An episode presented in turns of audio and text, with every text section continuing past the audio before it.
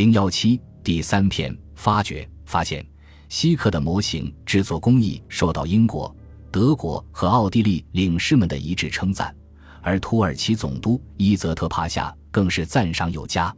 他提出了一个自认为不错的想法，让希克制作另一个圆顶清真寺模型。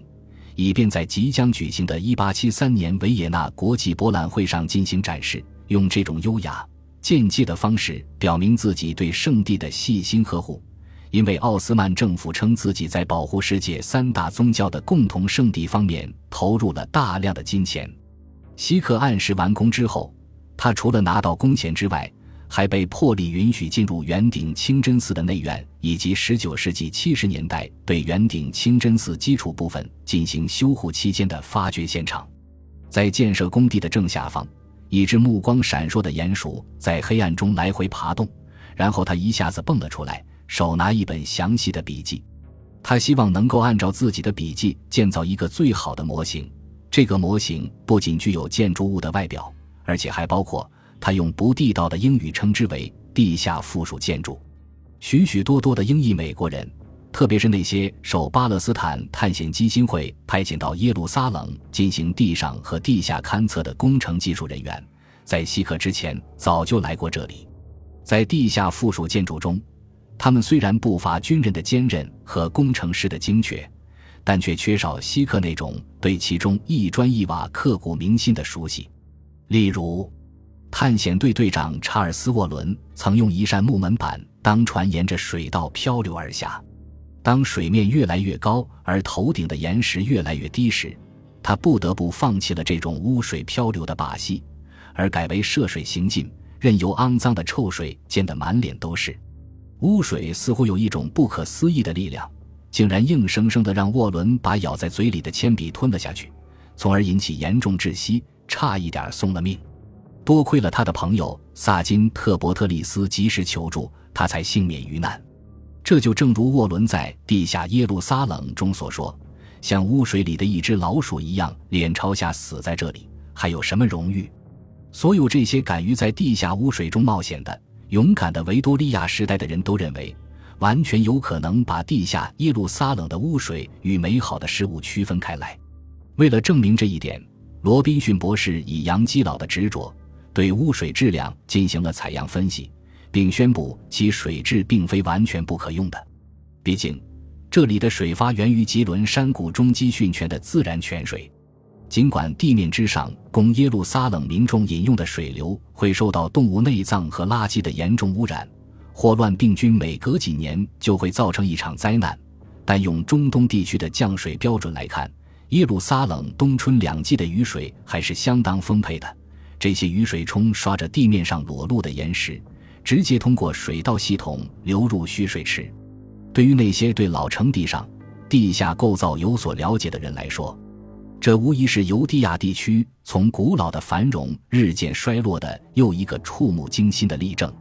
在那个时代，对于欧洲人，尤其是北部的白人而言，公共道德是用卫生程度来衡量的。在维多利亚时代的英国。著名的耶路撒冷旅行家、圣地小说作家、保守党领袖迪斯雷利曾经说过：“卫生状况的改善是人类文明程度的最重要的标志。”并且他自认为他的名言“水源卫生，健康之本”曾经挽救了无数的生命。如果在大英帝国统治的耶路撒冷有可能实施这种改善工程，那为什么不去做呢？19世纪中叶的卫生改善运动。使得圣地旅行一度流行起来。针对显然供不应求的市场需求，每年都有大量有关尼罗河与约旦河的旅行指南得以出版。这其中的原因非常明显。托马斯·卡莱尔《机器时代将摧毁一切精神遗产的不祥预言》并没有变为现实，事实与之恰恰相反。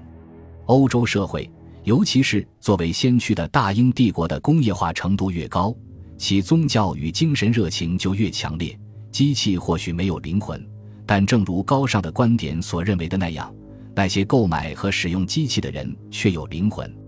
甚至，机器也能比以前更有效地传播圣经中的真理。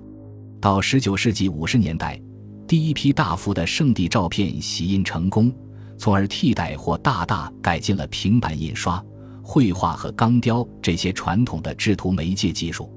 直到19世纪80年代，颜色灰度被发明，这些照片才得以被印刷在书中。同时，这些照片也已经广泛用于商业展览和图册中。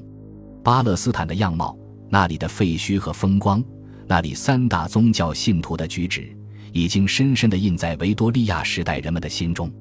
1862年，威尔士亲王被派往圣地。在西敏寺教长阿瑟斯坦利的陪同下进行基督教忏悔和责罚性访问，因他的母亲谴责贝蒂勾引他的父亲阿尔伯特而致其过早离世，母亲与他都感到非常痛苦。之后，英国人都知道了这个地方，有些人还看到了随行的弗朗西斯贝福德一路上拍下的照片，所以将古老的圣经经文与现代的改进措施联系起来。将精神复兴与卫生甚至政治改革联系起来，还衰败的巴勒斯坦一方健康的净土，这样的诱惑对于一贯以慈善和伟大自居的维多利亚时代的大英帝国来说是不可抗拒的。不仅如此，那些最狂热的人恰恰是最原生态的人，他们是立志于为现代化的未来复原圣经的原教旨主义者。正如当时某些德国学者为对抗最有文化的信众。断言圣经完全是神的指示一样，具有创新意识的英国工程师们则对那些原生态的奇迹描述大加嘲讽，宣称要坚持希伯来圣经以及新约核心内容的基本历史真实性。显然，后者需要前者作为其必要的前提条件。耶稣就其本质而言是一个犹太人，而旧约和新约是有机的联系在一起的。犹太历史是基督教历史之母，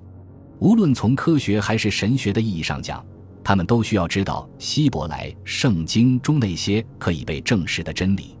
他们认为知识是信仰的助产士。他们还认为，有关圣经时代真实发生在犹太人身上的事件，最真实、最不可争辩的版本，只有通过与圣地的直接联系才能获得。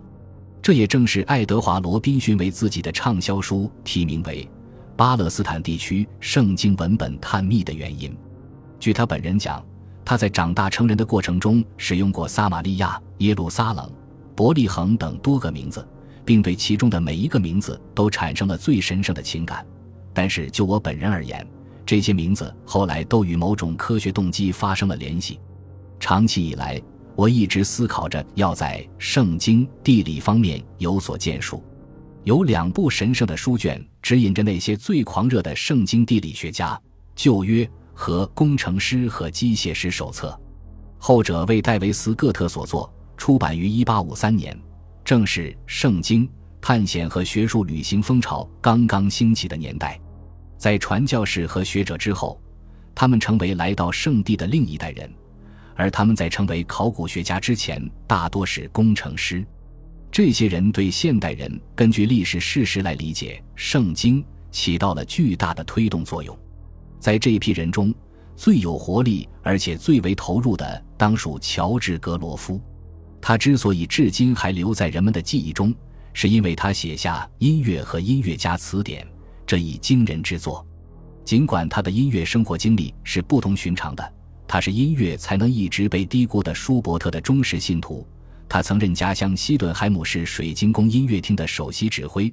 并且曾出任皇家音乐学院的首席指挥。但他作为圣经学者，还有另一番生活经历，并且为自己这番经历没有得到广泛认可而一直耿耿于怀。人们一直坚持认为我是一个音乐家，其实我根本就不是什么音乐家。他抱怨道。我对巴勒斯坦的自然风貌和城镇村庄更感兴趣。我用这些素材帮史密斯完成了《圣经词典》，帮阿瑟斯坦利创作了《西奈与巴勒斯坦》，或许还有更多。这里提到的威廉·史密斯是一位非凡的词典编纂家，他的确曾聘用不知疲倦的格罗夫，让他帮助自己完成了将《圣经》中提到的希伯来地名统一的工作。而这正是格罗夫与妻子早就完成的一项重要内容，是在他负责水晶宫音乐博览会演出任务期间，在闲暇之余整理而成的。无论是圣经方面的事，还是机械方面的活儿，他都喜欢一气呵成。作为一名市政工程师，格罗夫受过正规训练。他曾在西印度公司专门负责安装铸铁灯塔。他与罗伯特·斯蒂芬森一起建造横跨麦奈海峡的不列颠管横铁路桥时，与整个富有创造性的工程技术团队，包括布鲁内尔和查尔斯·巴里爵士，当然还有斯蒂芬森，成了同事和朋友，并且有幸认识了一些维多利亚时代大英帝国的王公显贵、德比伯爵、德文郡公爵、学识渊博的威廉·汤普森、约克大主教、出版商约翰·穆雷，以及最重要的人物。伟大的犹太慈善家、发起人和唤醒者摩西·蒙特菲奥里爵士，蒙特菲奥里决心帮助巴勒斯坦地区的犹太人，让他们为现代世界祈福，就像他用自身经历所展示的那样，与时代前进的步伐相一致。蒙特菲奥里的公司用煤气灯照亮了世界上那些曾经一片黑暗的地区。他不仅思考技术上的光明，同时也想到了文化上的光明。所以，他与格罗夫一拍即合也就不足为怪了。这两个人都多次访问过巴勒斯坦。格罗夫最后两次圣地旅行分别是在1859年和1861年。本集播放完毕，感谢您的收听，喜欢请订阅加关注，主页有更多精彩内容。